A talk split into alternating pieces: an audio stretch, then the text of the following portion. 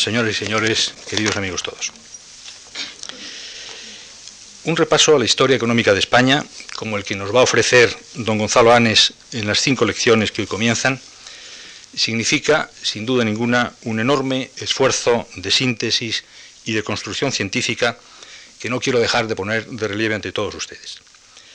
Las cinco lecciones van a tratar, como el título de este ciclo de conferencias indica, de las certezas y los enigmas de la historia económica de España desde la Edad Antigua hasta nuestros mismos días. La competencia del profesor Anes para desplegar este formidable esfuerzo intelectual viene avalada por su currículum profesional. Nacido en Asturias en el año 34, es catedrático de Historia e Instituciones Económicas en la Universidad Complutense de Madrid desde hace ya muchos años. Como investigador, don Gonzalo Anes ha desarrollado asimismo una muy fecunda y extensa labor. Sus libros más conocidos son Economía e Ilustración en la España del siglo XVIII, Las crisis agrarias en la España moderna, La España del antiguo régimen, Los Borbones y Economía y Sociedad en la Asturias del antiguo régimen. El profesor Anes ha publicado asimismo docenas de trabajos de investigación en revistas de historia y economía y muy recientemente, en estos mismos días, Alianza Editorial le acaba de publicar su nuevo libro, La Ley Agraria. Académico numerario de la Real de la Historia desde 1980, el profesor Anes ha sido también consejero del Banco de España y presidente del patronato del Museo del Prado, entre otros puestos y cargos. En la Fundación Juan Marc, don Gonzalo Anes ha sido becario, conferenciante, miembro de jurados de becas, autor de artículos para nuestras revistas, etcétera, etcétera. Estas cinco conferencias que hoy se inician y que continuarán los días 19, 24, 26 y 31 del presente mes de octubre, significan una nueva colaboración del profesor Anes con nuestras actividades que en nombre de la Fundación quiero agradecerle muy profundamente. Nada más por mi parte, bienvenido de nuevo a esta tribuna, Gonzalo Anes, y muchas gracias a todos ustedes por su asistencia a este cursillo. Tienen la palabra.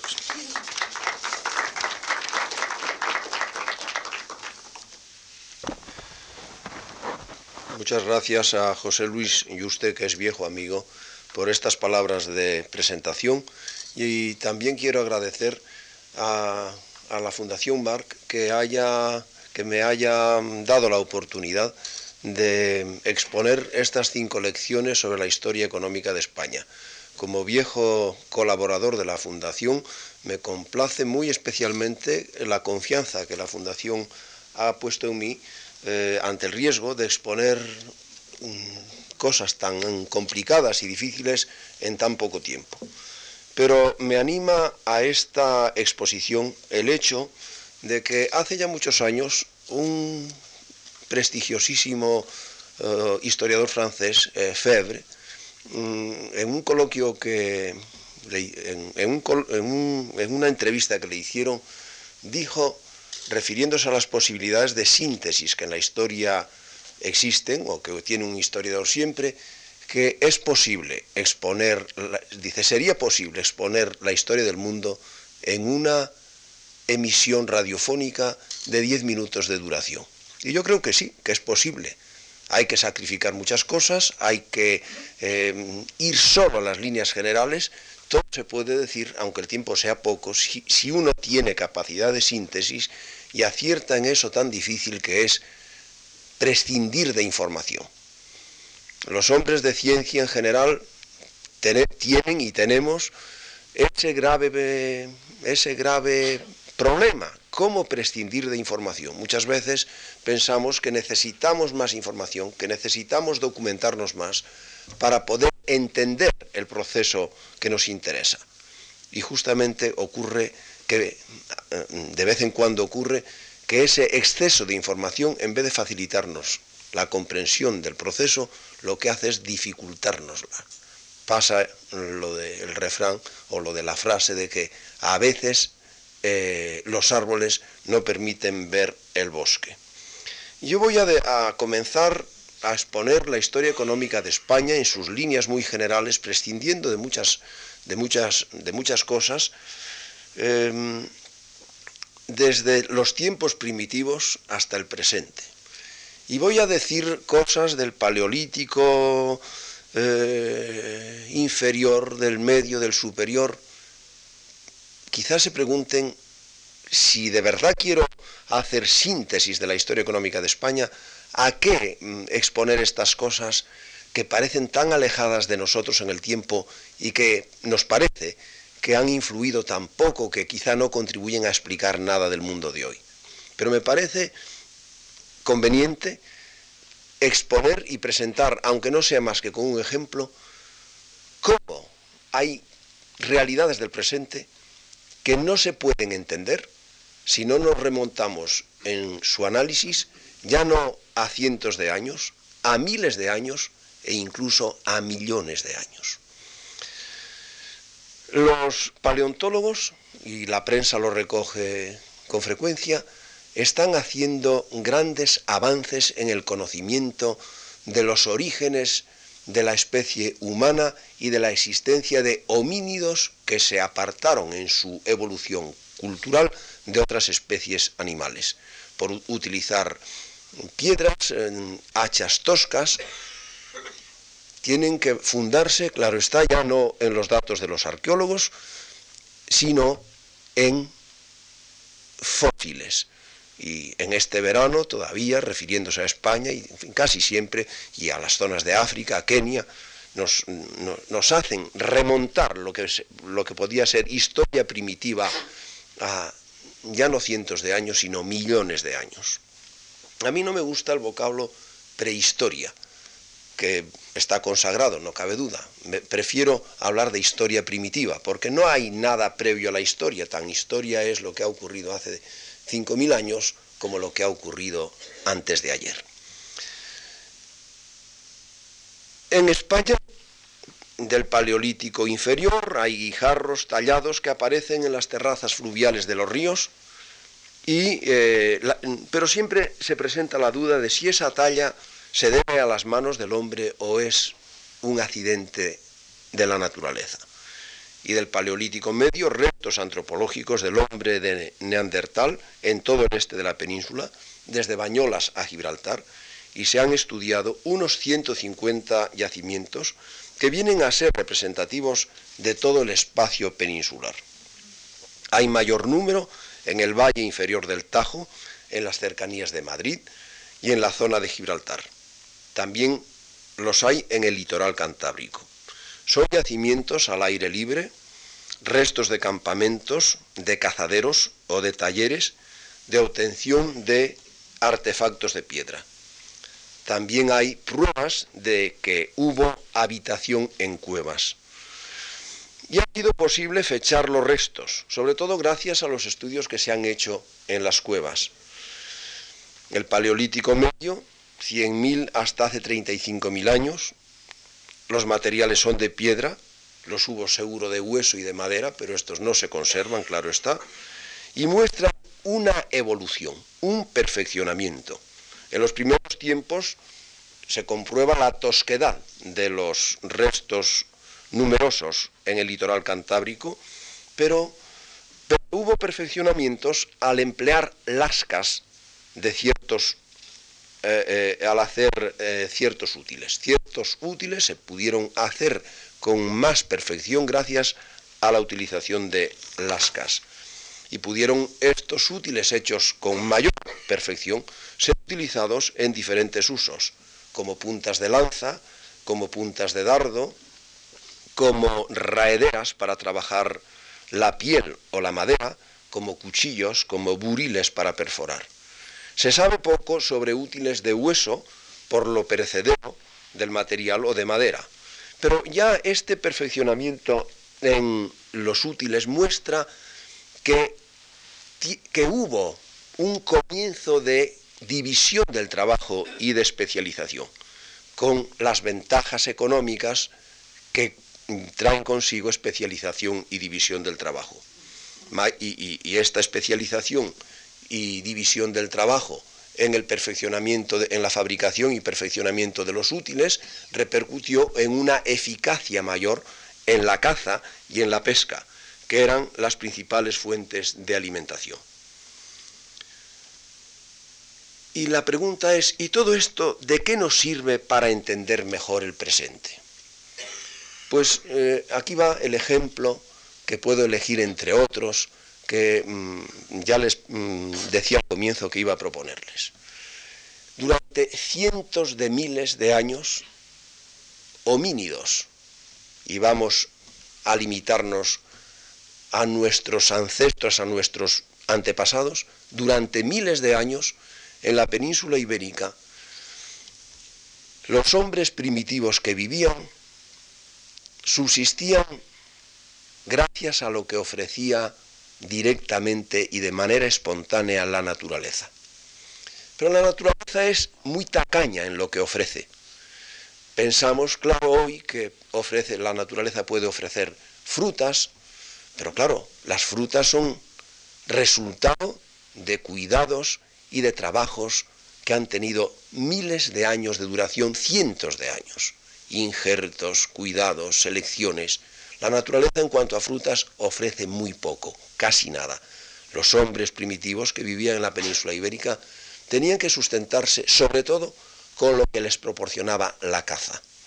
Y la caza de los herbívoros del Paleolítico, al ser su fuente fundamental de subsistencia, les hacía trasladarse allí donde pudieran obtener la caza con mayor facilidad, donde pudieran atrapar los animales con menor esfuerzo.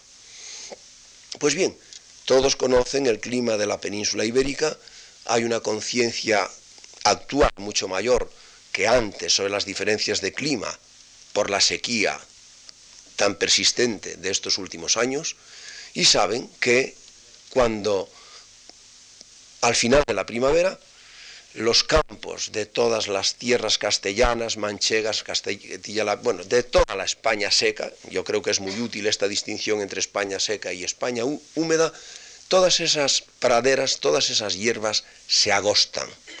Y los herbívoros que aprovechaban esos pastizales de manera natural durante el invierno y la primavera, si quieren subsistir, tienen que emigrar, tenían que emigrar y había, claro, un éxodo de herbívoros al final de la primavera hacia las serranías y hacia las cordilleras, en donde había unos pastizales de hierbas verdes y frescas por la mayor humedad de esas zonas de España. Toda la cordillera cantábrica, pero también las distintas serranías de la península ibérica. Los herbívoros del Paleolítico, en esos desplazamientos, recorrían unas vías, unas lo hacían en una dirección determinada. Y claro está, al pasar una cordillera o una serranía, iban siempre por la economía de esfuerzo, por el punto más bajo, es decir, por el puerto de montaña. Así pues, en sus desplazamientos los herbívoros del Paleolítico recorrían unas vías pecuarias que fueron frecuentadas por las hordas del Paleolítico que iban en pos de los animales para cazarlos. Y esas hordas que recorrían esos caminos, con el tiempo evolucionaron, no voy a detenerme en, los en exponer cuáles fueron los orígenes de la domesticación de animales, animales que se atrapan en, en, en una zona estrecha, se les cierra la salida y luego la entrada, se percatan de que dándoles ramas de árboles duran más tiempo y así no se encuentran con el problema de que se pudren los animales cazados cuando se caza en exceso para lo que se puede consumir. El hecho es que la domesticación de los animales hace que con el tiempo los hombres primitivos, y en la península ibérica ocurrió, claro está, se conviertan de cazadores de animales también en pastores.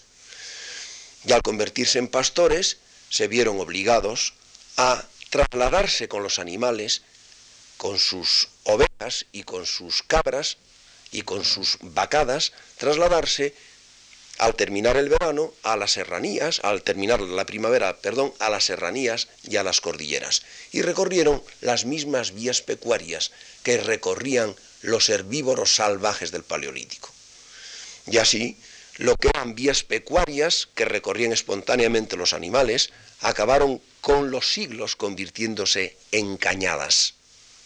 En cañadas recorridas por el ganado trashumante en toda la antigüedad y sobre todo en la Edad Media, cuando se organiza la transhumancia del ganado en tiempos de Alfonso X y se establecen una serie de normas para el respeto de estas vías pecuarias. No se puede entender el trazado de las cañadas en la península ibérica si no se tienen en cuenta las vías pecuarias del Paleolítico. Pero es que las cañadas y la red de caminos medievales y de la Edad Moderna suelen coincidir en, en su trazado general y suelen coincidir también las carreteras del siglo XVIII y las que recorremos hoy. Es decir, que para tener un conocimiento cabal y completo de por qué el trazado de las vías de comunicación españolas, incluidas las, de las ferroviarias, habría que remontarse a esos, a esos recorridos, a esas vías pecuarias del Paleolítico. Es decir, hay que remontarse ya no a siglos ni a milenios, sino a cientos de miles de años. Por eso, claro, cuando se ve la historia como la posibilidad de entender el presente en que vivimos, tenemos que reconocer con toda la humildad que en todas las épocas puede estar la explicación de enigmas que lo son en la medida en que no nos remontamos en el tiempo todo lo necesario para dar una explicación de esos enigmas. Puede estar en cualquier época, y por eso no deja de ser una posición anti, antihistórica el de pensar que lo más importante es lo más cercano, porque es lo que más actúa en la conformación del presente.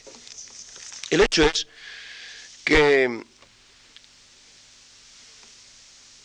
esa, eh, esas diferencias de clima determinaron que existiera una ganadería de carácter extensivo, un pastoreo organizado más o menos, y que la riqueza ganadera fuera muy importante en la subsistencia de los pueblos primitivos de la península ibérica, por la producción de carnes y sobre todo, y sobre todo por la de leche y de lana. Pero la península ibérica, y hay que, no se puede pensar en la península ibérica sin, considerar todo el área mediterránea, la península ibérica va a tener un interés muy especial entre el año 1000 y el año 500 antes de Cristo. Y para ya acercarme tanto a nuestros días tengo que prescindir de muchas evoluciones de los pueblos de la península ibérica significando que parece que en esta entre hace 1000 y hace 500 años antes de Cristo parece que había una evolución mayor y unas tendencias civilizadoras más intensas en los pueblos del sur y del este de la península ibérica. Pero es que desde la edad del bronce la península ibérica interesa a pueblos de la cuenca oriental del Mediterráneo, a fenicios y a griegos, que organizan expediciones a la cuenca occidental del Mediterráneo atraídos por la riqueza de mineral en minerales de estas tierras de la cuenca occidental. Y aquí, entre el año 1500 a.C. tuvo lugar la acción de fenicios y griegos en la península ibérica. Durante varios siglos, y de seguro desde hacia el año 800, navegaban hacia las costas occidentales del Mediterráneo e implantaron en ciertas zonas poblamiento propio. Los griegos en Sicilia y en el sur de la península itálica son las famosas colonias que establecieron para producir allí el grano que no se, eh, no se podía obtener en la propia Grecia, y los fenicios eh, también se establecen de forma permanente en, en, territorios que hoy forman parte de Túnez. A partir del siglo VII, estas colonias estables en Sicilia y en el sur de la península itálica quedaron incorporadas al, ámbito griego. Y los fenicios en esas tierras de Túnez fundaron Cartago y en otros territorios de la cuenca occidental del Mediterráneo factorías para organizar desde ellas la, la captación de los minerales y de los bienes que les interesaba. Los griegos tendieron a frecuentar sobre todo el arco norte de la cuenca occidental del Mediterráneo, desde Liguria, eh, a Lampurdán, y los fenicios el litoral de la costa, eh, de la costa andaluza, con centro en Cádiz. Les interesaba sobre todo los metales, el cobre, el estaño, Y se piensa que sobre todo eran cobre y estaño, pero también les interesaron la plata y el oro.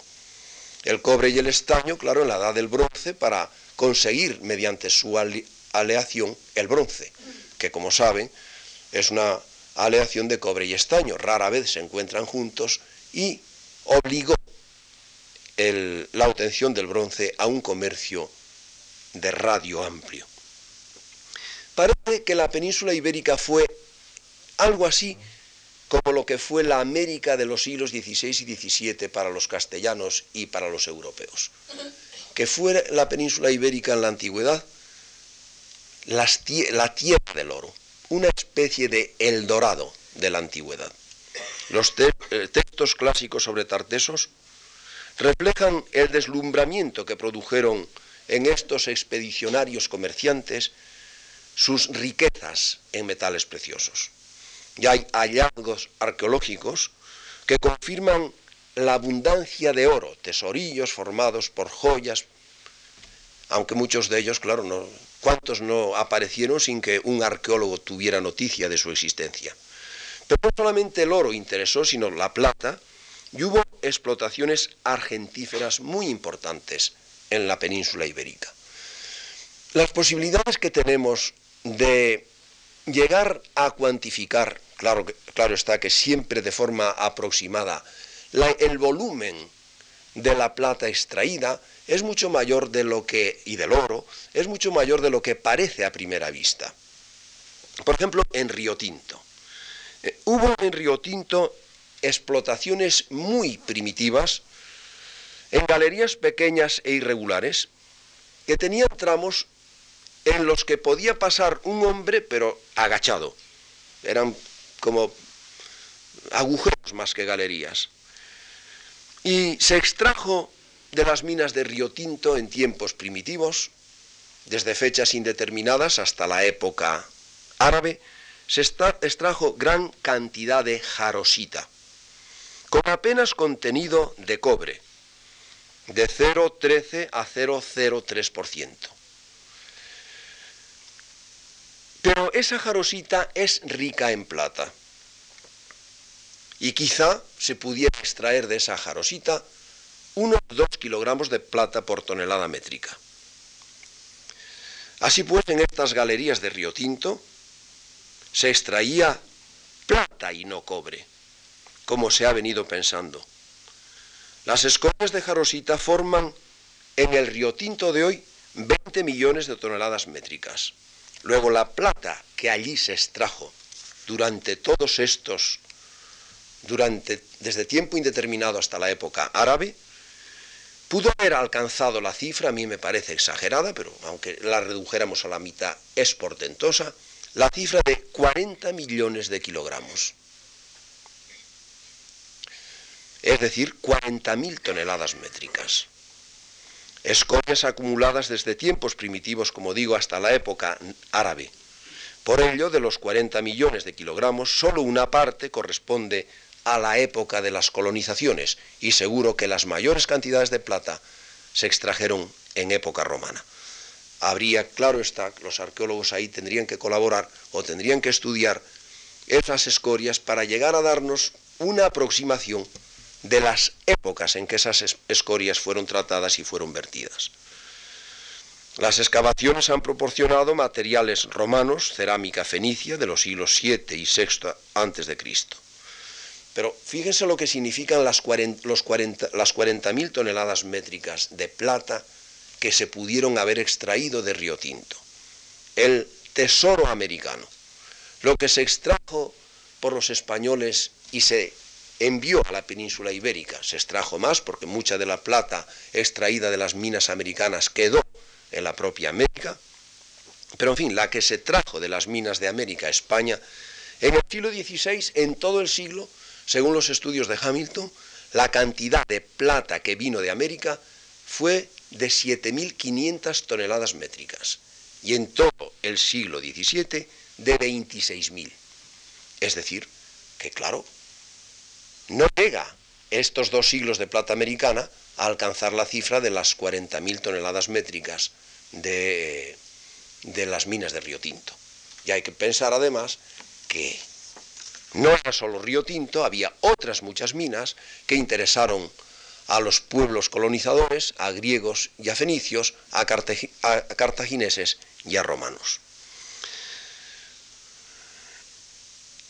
Sabemos que en la mm, intervención romana en la península ibérica y en la pugna con Cartago tuvo importancia grande el dominio de la cuenca occidental del Mediterráneo para controlar el comercio de metales.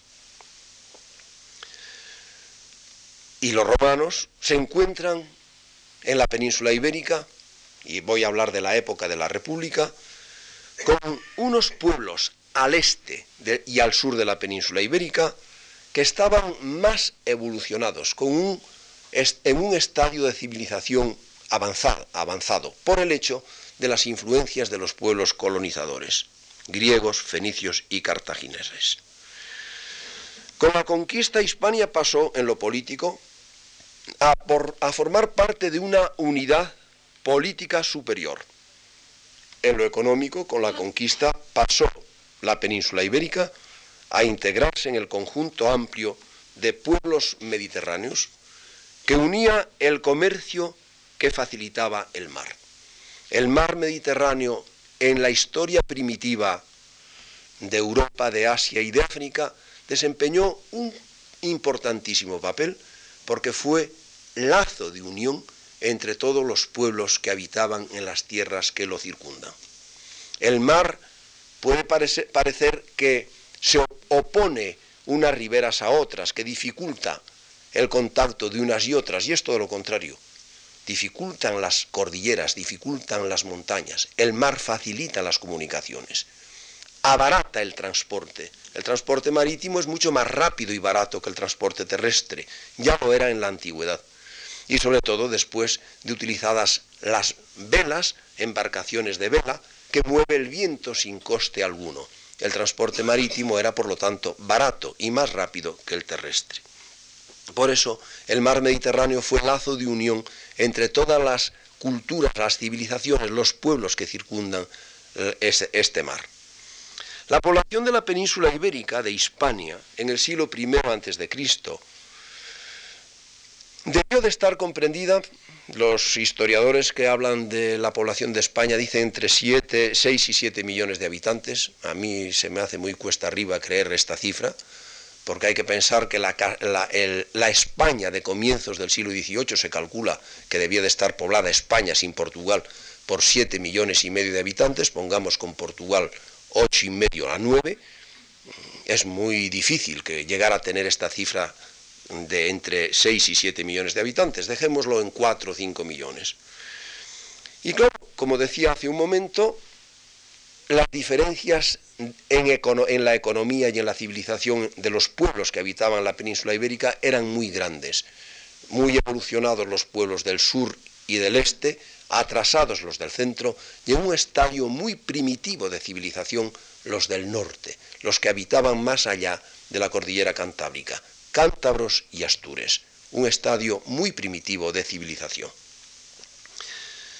Cántabros y astures continuaron sin experimentar cambios, al menos los que pudieran deberse a la influencia de Roma, hasta Augusto. En, tiempos de conquista, las comunidades indígenas pudieron, eh, se dedicaron al, eh, eh, fueron víctimas del pillaje de los soldados romanos y luego encontraron mucho más rentable someterlas políticamente y obligarlas a tributar. No todas las comunidades indígenas experimentaron las mismas influencias romanas. Eran distintas las posibilidades de asimilación de las formas de vida y de los contactos civilizadores romanos. No en todas las tierras de Hispania se aplicó de la misma forma el trabajo esclavo. Fue diferente para los romanos el interés que despertaron las distintas tierras y comunidades indígenas de la península ibérica. El mayor interés, ya lo anuncié al comienzo, dependió de la mayor concentración de yacimientos mineros, de oro, de estaño, de cobre, de plata, o de la existencia de arenas auríferas en los cauces de los ríos. también dependió del interés de los romanos en las riquezas agrícolas y ganaderas que no descuidaron. Estrabón, Apiano y otros autores latinos aluden a la riqueza de animales salvajes en la península y por lo tanto a la abundancia de caza, y también a la pesca en los ríos y en los mares, y fue muy importante una, entre comillas, industria de salazones en la península ibérica desde tiempos muy remotos. Desde la primera mitad del siglo, del siglo I antes de Cristo hasta mediados del siglo I después de Cristo, sabemos que los trabajos de pesca y salazón, que en estos trabajos intervinieron sociedades que utilizaban mano de obra esclava, a veces también con esclavos trabajadores a jornal, y también había pescadores libres. La venta del garum de Hispania en Italia, en las Galias, en el norte de África, debió de exigir la organización, una organización comercial compleja antes de la conquista y continuó manteniéndose y hasta se, perfeccionó, se perfeccionaron estas organizaciones comerciales. En cuanto a lo rural, empezando por la tierra, luego hablaré de la minería, las tierras cultivadas, cuando los romanos conquistan la península ibérica, venían a ser islotes, islotes rodeados de pastizales de monte bajo, de monte bajo o alto, y en las tierras húmedas hasta de bosques, pequeños oasis en, medio de un bosque, las tierras cultivadas. Los pastures en el siglo I, parece que obtenían durante determinadas épocas del año tres cuartas partes de de su subsistencia de las bellotas que les proporcionaban o que obtenían en sus carballedas. Los árboles grandes servían para maderas, utilizadas para peros de labranza, para hacer embarcaciones, para hacer con esa madera diversos utensilios.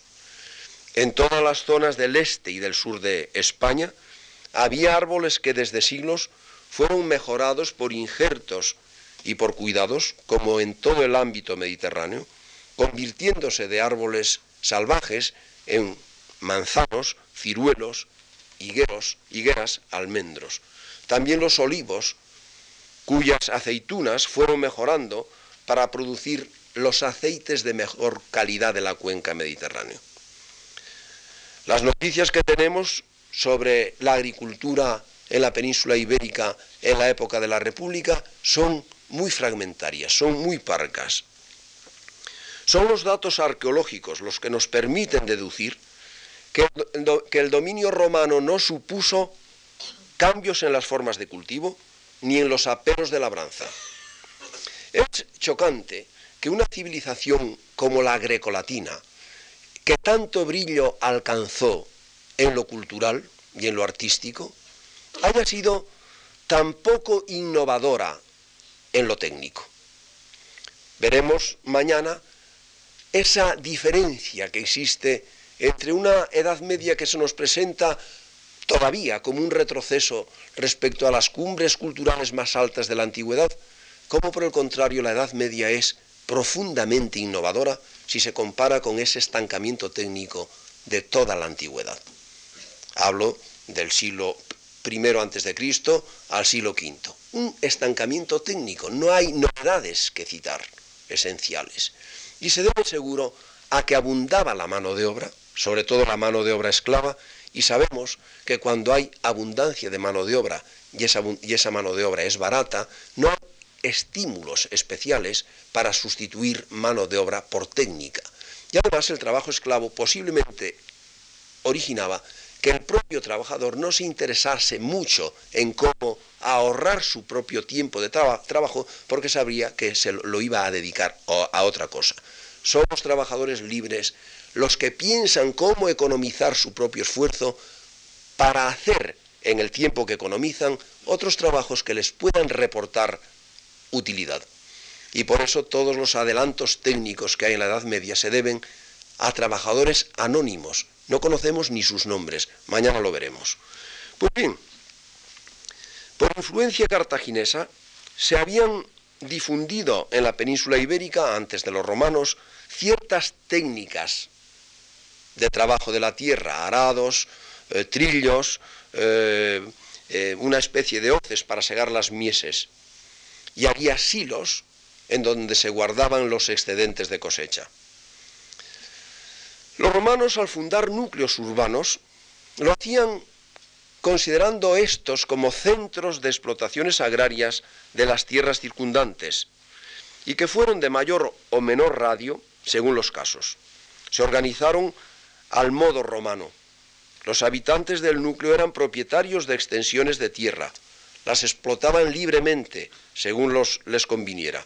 Las explotaciones pequeñas solía trabajarlas la propia familia y cuando eran grandes se utilizaba trabajo asalariado y trabajo esclavo o trabajo esclavo solamente. Los esclavos se obtenían, es una cosa que atañe a todo, a todo el ámbito romano, se obtenían en las guerras de conquista. Los prisioneros eran convertidos en esclavos y vendidos como tales en los mercados especializados de esclavos. Y claro está, se difunde el sistema esclavista en todo el ámbito imperial, ya en la República y durante el Imperio, con esa peculiaridad que diferencia la forma de utilizar trabajo esclavo entonces a cómo se utilizó después, y que se caracteriza porque los esclavos no podían tener peculio, bienes propios, ni familia. No podían casarse, ni por lo tanto procrear. ¿Por qué? Pues porque el coste de criar un esclavo era mayor que el precio que había que pagar por él cuando se compraba en un mercado de esclavos, esclavos en la edad de trabajar. Y claro está, mientras esta diferencia entre el coste de criar un esclavo y el precio de un esclavo fue, fue positiva, es decir, mientras, mientras el, precio fue menor que el coste de criar, no tenía interés alguno por parte de los dueños de esclavos tener a los esclavos con sus mujeres, que procrearan, criar, que la explotación produjera para criar la prole, porque no era conveniente y garantizaba este sistema, del, este, este régimen esclavista de esclavos sin peculio y sin familia, garantizaba que fuera máxima la, diferencia entre lo producido y lo consumido en la propia explotación. Claro está que, como dijo, eh, como dijo Max Weber en el siglo pasado, el régimen esclavista de esclavos sin familia y sin peculio, sin familia, que es lo que interesa a estos efectos, venía a ser como el... Eh, eh, eh, las explotaciones devoraban los esclavos como devora el alto horno el, carbón. Era necesaria la adquisición continua de esclavos y era necesaria la rentabilidad de las guerras en la caza y captura de esclavos. Llegó un momento a partir del siglo II en que esa rentabilidad desciende en que el precio de los esclavos aumenta y entonces el régimen esclavista ya no se puede seguir aplicando con toda su pureza, y hablo de pureza entre comillas, de esclavos sin familia y sin peculio, y es necesario cambiarlo. Es necesario ya dar a los esclavos la posibilidad de reproducirse, permitirles tener peculio y convertirlos en dependientes, pero ya no en esclavos. La propiedad privada durante la época romana alcanzó mayor desarrollo en las zonas en las que eh, la influencia colonizadora había sido mayor, en el sur y en el este de la península. Y tuvo gran importancia, claro está, la transhumancia de ganados.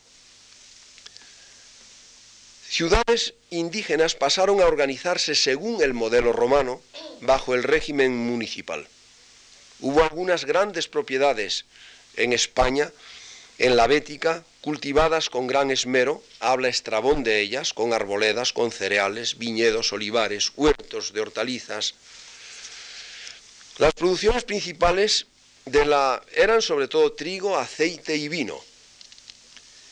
Y hay testimonios de que en los olivares se hacía cultivo, se sembraba trigo como se siembra hoy. Trigo, aceite y vino se producían en mayores cantidades que las necesarias para el consumo de la población de la península ibérica. Llegaba trigo a la Bética, a Roma, en los años de escasez, y se hicieron envíos de trigo a otras zonas de la cuenca occidental del Mediterráneo. Pero lo que era importante era el comercio del aceite, por ese, esa calidad especial del aceite de la, bética. Y tenemos la posibilidad también de cuantificar la importancia de ese comercio. Los arqueólogos están ahora, eh, están ahora eh, investigando ese montículo en las proximidades de Roma, el monte Testacho, y están viendo eh, las procedencias, porque aparecen las asas con los datos de procedencia, con quién, qué mercader lo transportó. son ánforas que tienen 30 kilogramos de peso cada una y un contenido de 70 litros, de 70 kilogramos y se pueden cuantificar con estas, con estas investigaciones arqueológicas. Lo que fue importante para Roma fue la, minería, como ya dije. La riqueza minera de la península ibérica fue uno de los principales alicientes de la, para la conquista y para la colonización de España. Los metales preciosos. ¿Por qué les interesaba tanto el oro y la plata a los romanos? Pues porque el imperio, que formaba una unidad, cuyo centro era el mar Mediterráneo, al mar Mediterráneo afluían excedentes de todas las regiones del imperio, había un comercio, los excedentes de una zona servían para suplir las escaseces de otra y se fue imponiendo una cierta especialización que fuera todavía incipiente, eh, no solamente había ese comercio entre todas las tierras del ámbito mediterráneo y del imperio, sino que el imperio mantenía un comercio muy activo e importante con tierras externas, por supuesto con los pueblos bárbaros. Y ahí están los datos de las vasijas eh, que los arqueólogos descubren en tierras del interior de Germania y, en otras zonas.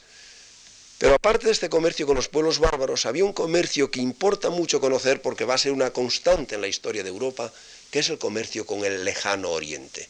El comercio de las especias, de las sedas, de los jaspes, de las perlas que se pescaban en las pesquerías de los mares del sur. Eran bienes sumamente ambicionados, sumamente deseados por las gentes que podían comprarlo en todo el ámbito que formó el imperio romano. Pero claro, se trata de bienes de gran valor en relación con su peso y con su volumen, y por eso esos bienes pueden sufragar el coste de transporte tan alto que supone el traerlos desde la China, desde la India, desde las pesquerías de los mares del sur al occidente mediterráneo y al oriente. ¿Qué bien tenía los romanos y tuvieron después los europeos que intercambiar para intercambiar con este de las perlas, las especias, las sedas, los jaspes, que fuera de poco peso y poco volumen en relación con su valor, el oro y la plata. No había otro bien distinto que el oro y la plata, y por eso los romanos tuvieron tanta necesidad de oro y plata para sufragar ese comercio que mantenían con el Oriente lejano. El Oriente lejano fue en la historia de Europa desde Roma fue el cementerio de la plata y del oro. Continuó siéndolo durante toda la Edad Media y durante los siglos XVI hasta el XIX, porque no había razón alguna para que esa plata y ese oro volvieran a Europa. Por eso quedó sepultado allí. Fue un cementerio de plata y oro oriente. Y por eso las penurias de oro y plata, esa necesidad permanente de obtener mediante criba de arenas de ríos, mediante búsqueda en yacimientos, de obtener el tan necesario metal precioso. Se producía oro o se extraía oro, plata, hierro y cobre en la Bética. No se han estudiado bien los pocos centros mineros de la época de la República. Solo tenemos información sobre instrumentos, sobre nombres escritos sobre lingotes, sobre montículos de escoria. Se puede completar la información arqueológica con las alusiones de los autores antiguos. Los distritos eh, eh, mineros más conocidos y más importantes eran el de Cartagonova y el de Jaén, los de Río Tinto, Huelva, Aljustrel en Portugal y el gran distrito minero del noroeste. Tuvieron mayor importancia durante el imperio. El distrito minero de Cartagena, sabemos que trabajaban en este distrito 40.000 hombres. Y los grandes montículos de escorias confirman la intensa explotación de los yacimientos. así el montículo de las herrerías en este distrito minero de Cartagena, podemos calcular mediante los 276.000 toneladas, las 276.000 toneladas métricas de escoñas, permite calcular las cantidades extraídas de mineral. Era extraído por Cartagena y ya nos da noticia de, este, de estas extracciones y de este comercio Diodoro de Sicilia. Tenemos noticias sobre la existencia de regadíos en la península ibérica. Los valencianos que siempre se creyeron que eran de origen árabe, está probado que son de origen romano. Los árabes no hicieron otra cosa que perfeccionarlos. Y sabemos que esa unidad del mundo que, que confiere al imperio el mundo mediterráneo, que posibilita y amplifica, significó, claro, facilidades para el comercio, por tratarse de un mar familiar, de un mar en el que no había piratas, de un mar que hacía, que abarataba el transporte, pero sobre todo de un mar que unía a todos los pueblos que habitaban en las zonas circundantes a él y a las zonas del, más al interior del continente también. Porque Roma, la principal creación de Roma es esa unidad fundada en el mar Mediterráneo, unidad de lengua, el latín se difunde tanto en la cuenca occidental como en la oriental, unidad de derecho, los mismos pesos y medidas, la misma moneda y después de la conversión al cristianismo hasta la misma religión. Unidad del mundo mediterráneo que facilitaba los intercambios, que facilitaba la comunicación, que facilitaba la unidad de lengua, facilitaba la difusión de técnicas, de corrientes artísticas, de influencias culturales de todo tipo. Y claro, hasta en la concentración de propiedades se refleja esa unidad. Miembros del orden senatorial poseían grandes propiedades en Italia y en las provincias. Y se acentúa esa tendencia a tener propiedades en distintas provincias del imperio, en el alto y en el bajo imperio. Patrimonio esparsa per orben, el patrimonio distribuido en todo el mundo, dirá Miano Marcelino de un prefecto del pretorio. Plinio el joven, en la época de Trajano, tenía tierras en Italia y en Asia Menor. Y Santa Melania, que muere en el año 439, tenía propiedades en Italia, en Sicilia, en las Galias, en Hispania, en Britania y en las tres provincias africanas. Y Paulino de Pella, que muere en el año 460, tenía tierras en su región natal de Burdeos, en la región de Marsella y en Grecia. Es una muestra más de esas conexiones, no se diga de los filósofos, de los emperadores nacidos en, en distintas tierras del imperio, una muestra más de la unidad del mundo mediterráneo.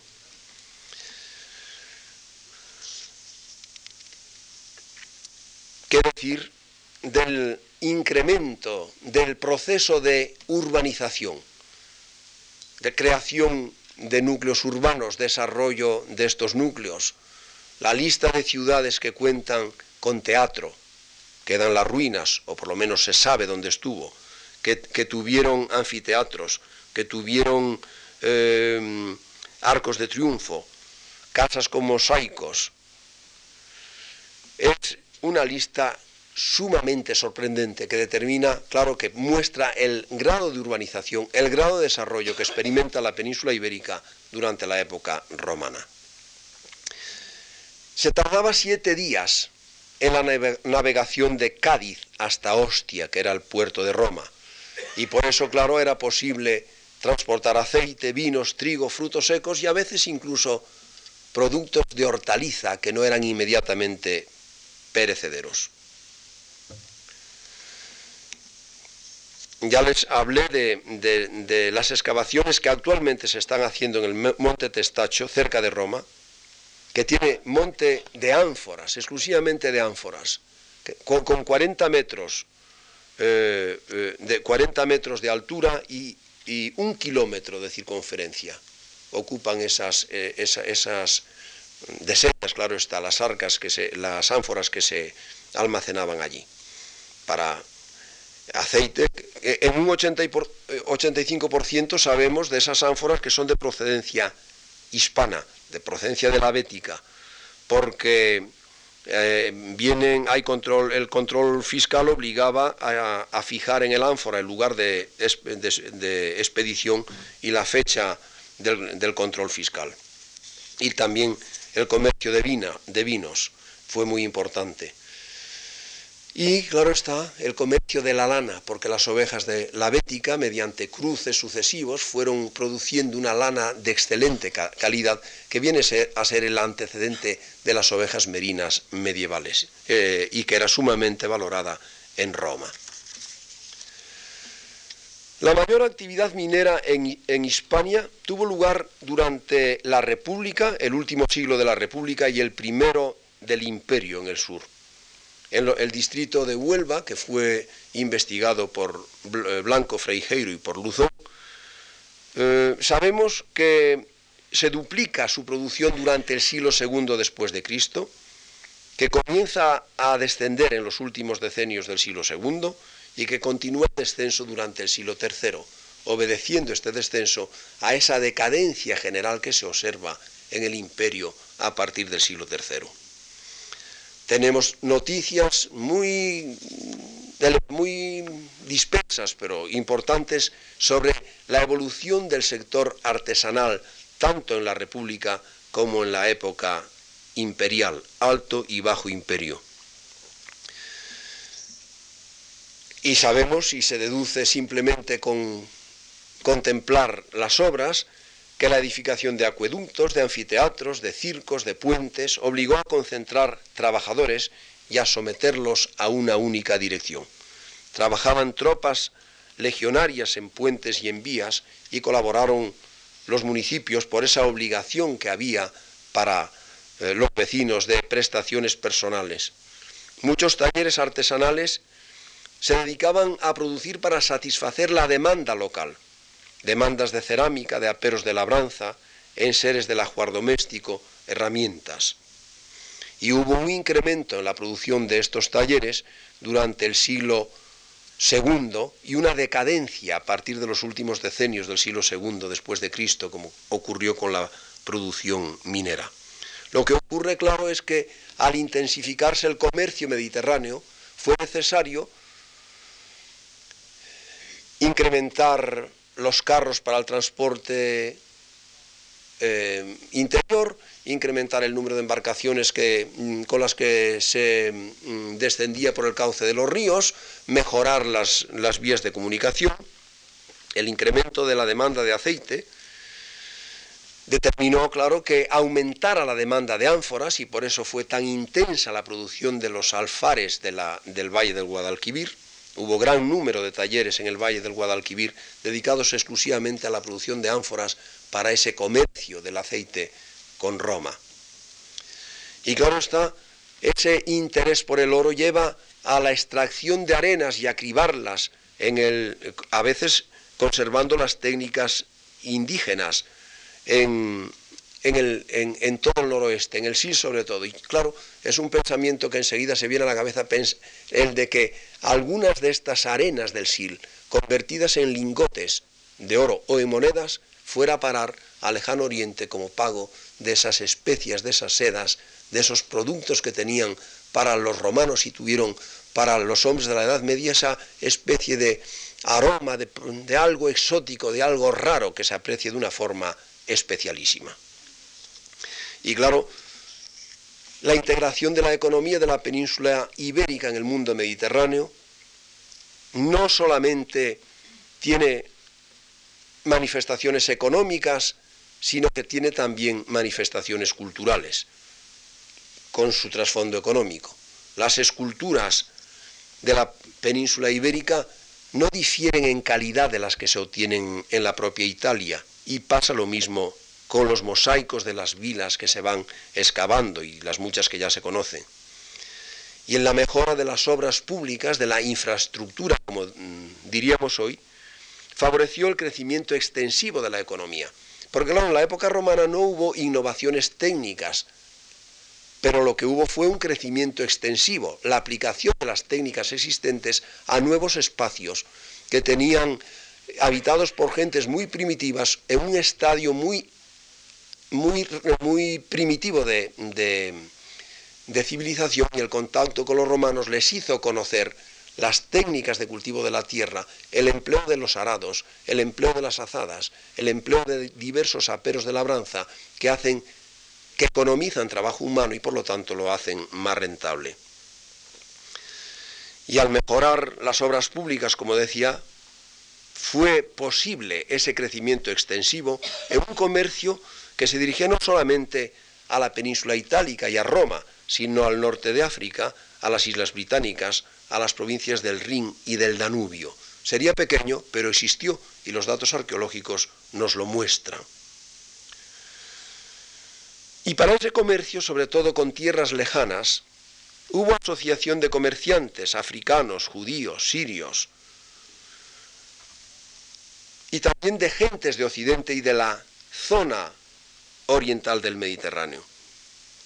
Oro, plata y plomo se exportaban en lingotes. Y claro, no, no solamente había exportación, había importación.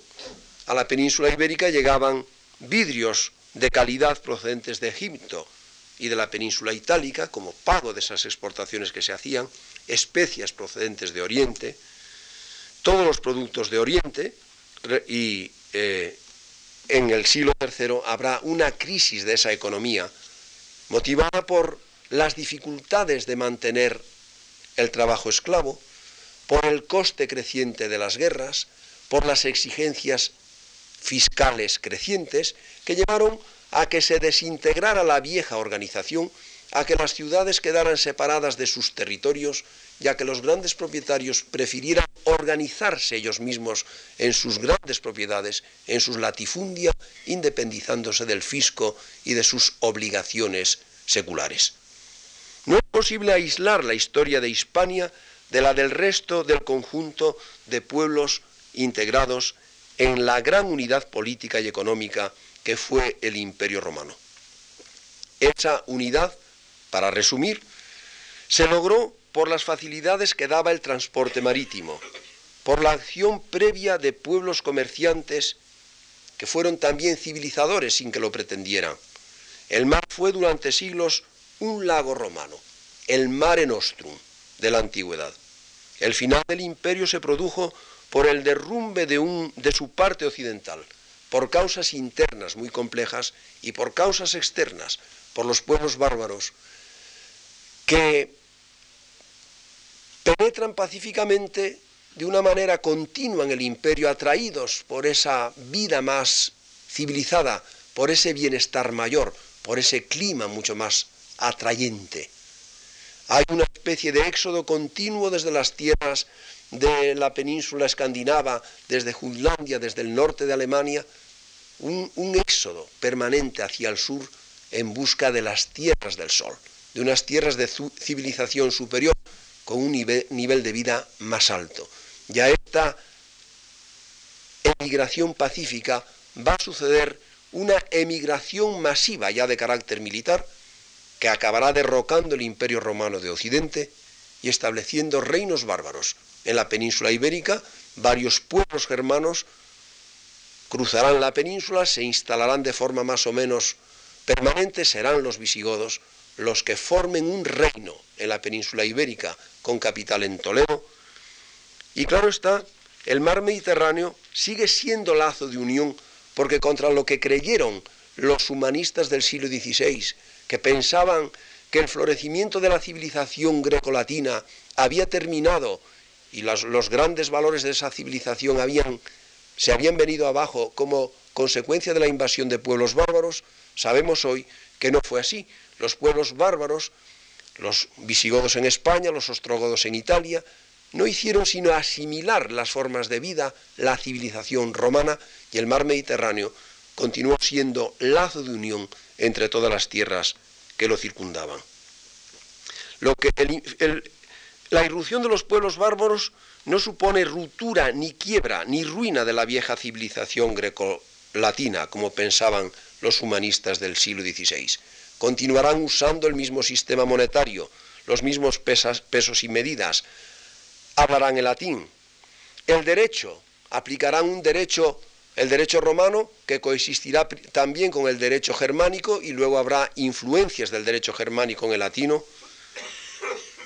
La misma religión después de la conversión al cristianismo.